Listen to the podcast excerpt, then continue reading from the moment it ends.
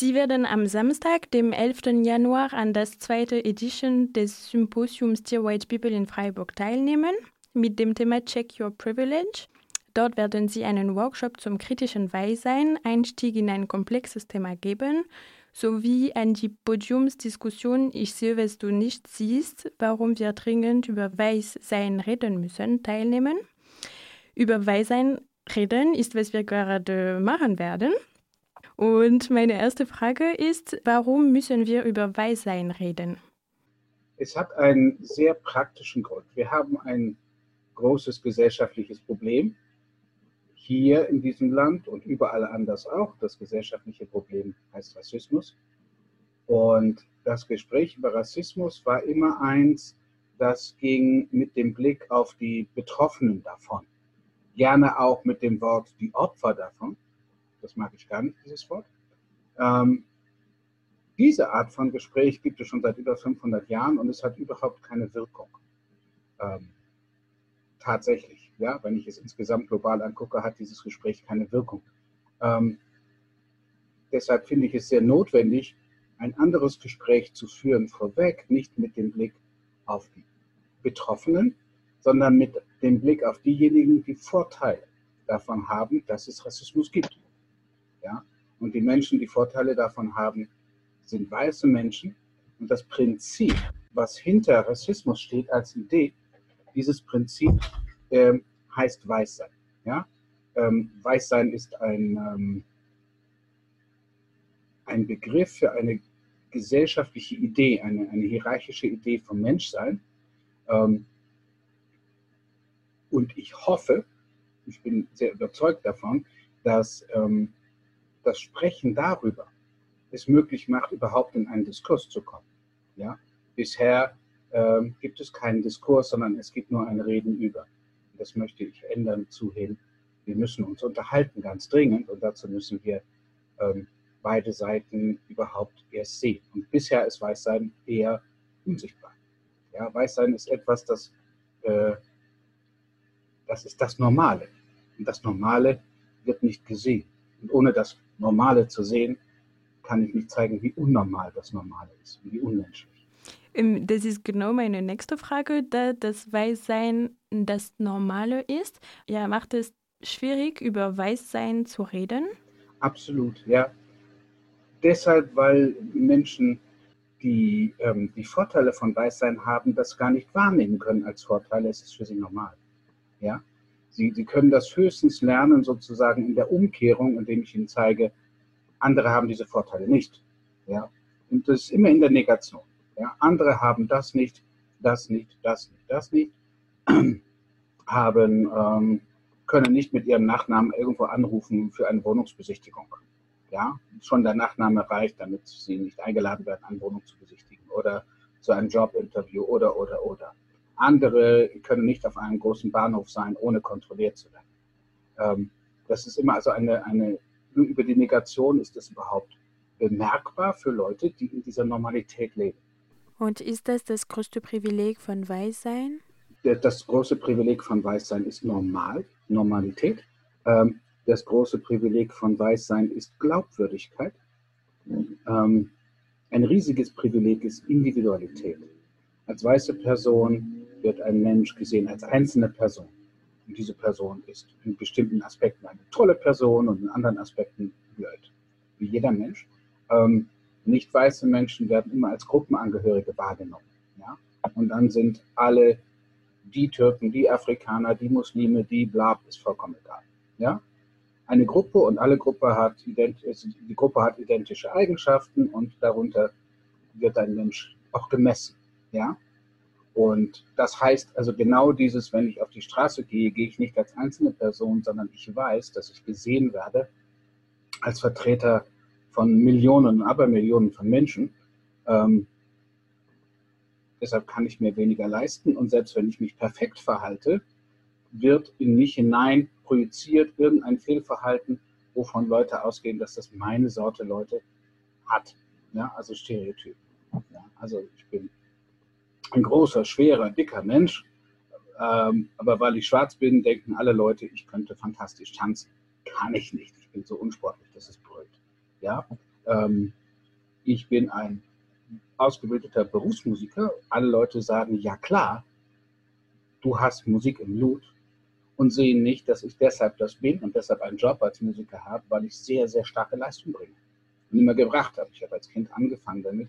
Meine Leistung wird nicht gesehen, sondern das wird auch in das Stereotyp gepackt. Also auch das angeblich Positive ist nicht positiv, sondern es bringt mich in eine Massensituation und nimmt meine Individualität nicht wahr.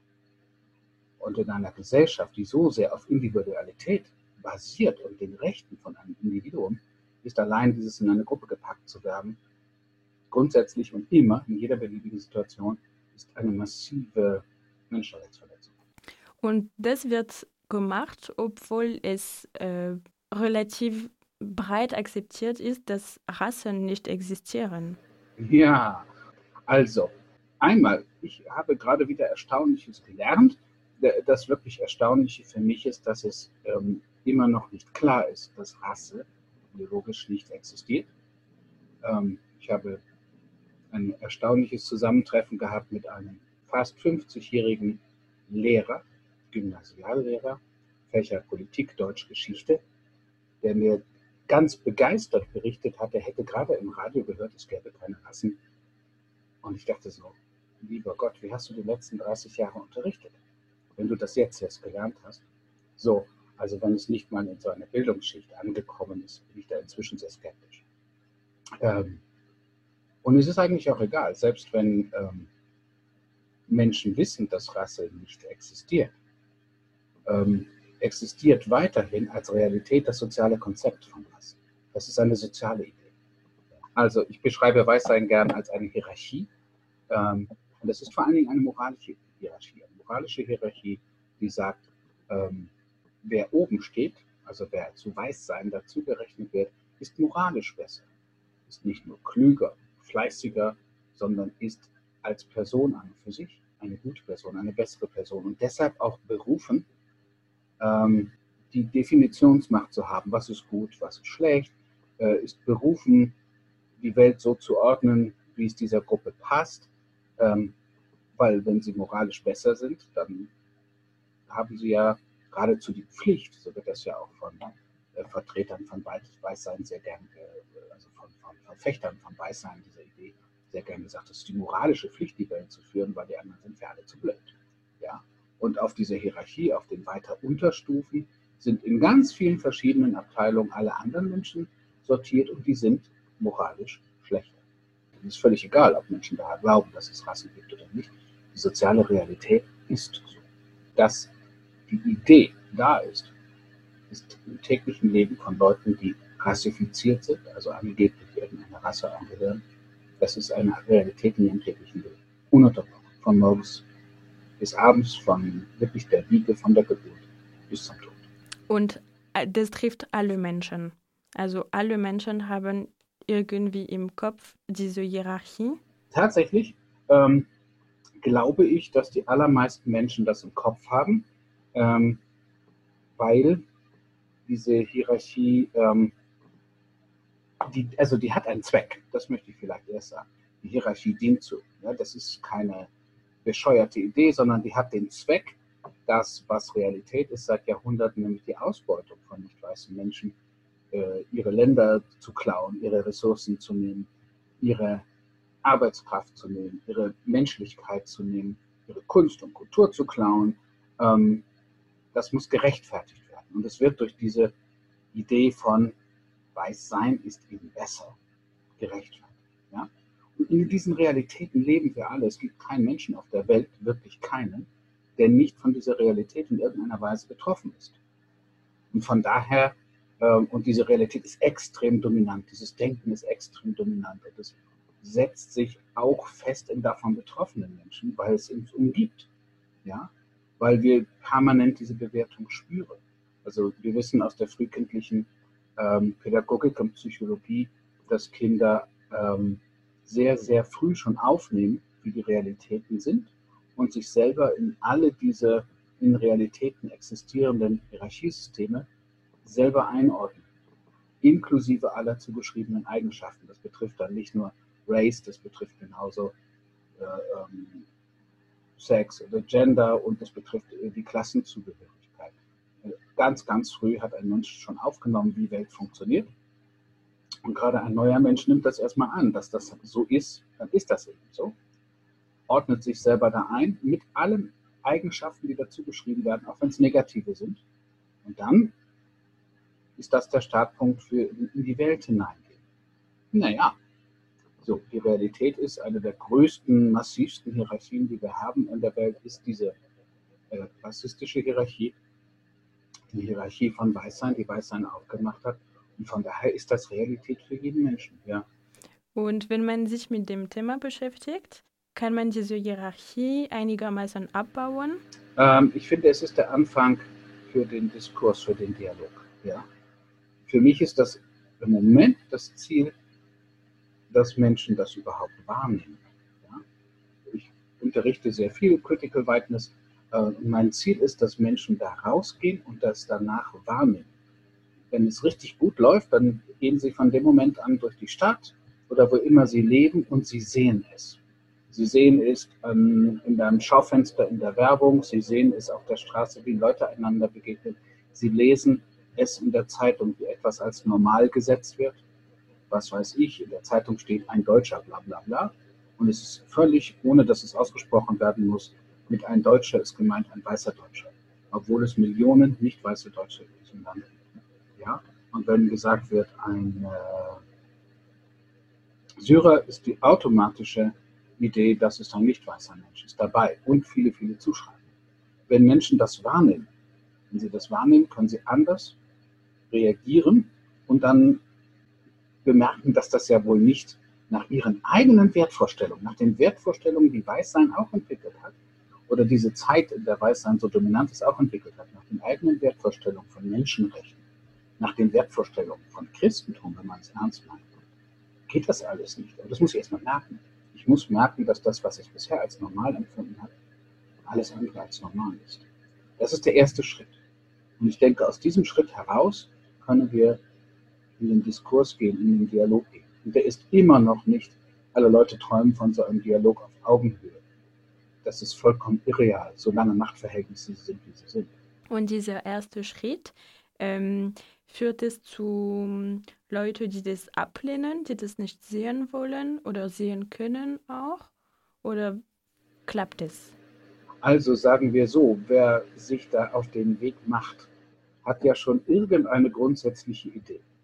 Das heißt, ähm, AfD-Egida-Leuten begegne ich natürlich nicht bei solchen Veranstaltungen oder ähm, äh, solchen Kursen oder was auch immer, sondern Leuten, die grundsätzlich den Willen haben, sich auseinanderzusetzen.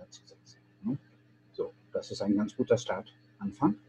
Ähm, und ähm,